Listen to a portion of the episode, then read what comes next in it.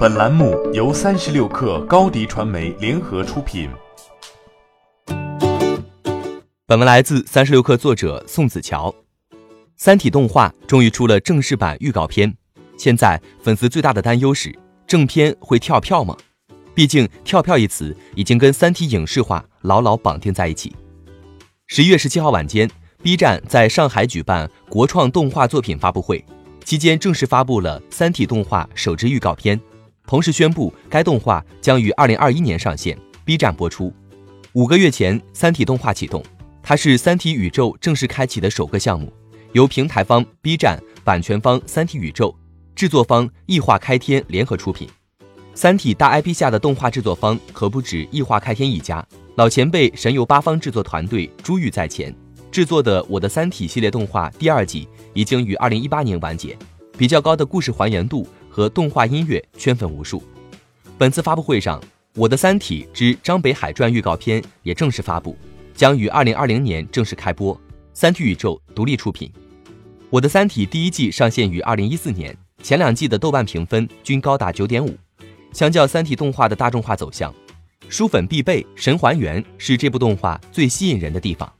起步早，口碑好，线下只是发布了预告片的三体动画，一定倍感压力。让人担心的还有版权方游族网络的《五年三歌》。自二零一四年九月，游族影业从导演张帆帆手中买走《三体》系列小说的版权，确立影游联动战略以来，小说的游戏化、影视化改编就一直在路上。二零一五年，游族网络提出研发《三体》多款改编游戏的计划，但是目前并没有任何一款改编自《三体》的游戏上线。预计在二零一六年上映的《三体》电影也遭遇延期。能否出世未成定数。此外，二零一六年《三体》电视剧就出现在国家广播电影电视总局的备案信息中，集数为三十二集，报备机构为游族影业。如今，围绕《三体》的最新进展就只有动画和电视剧了。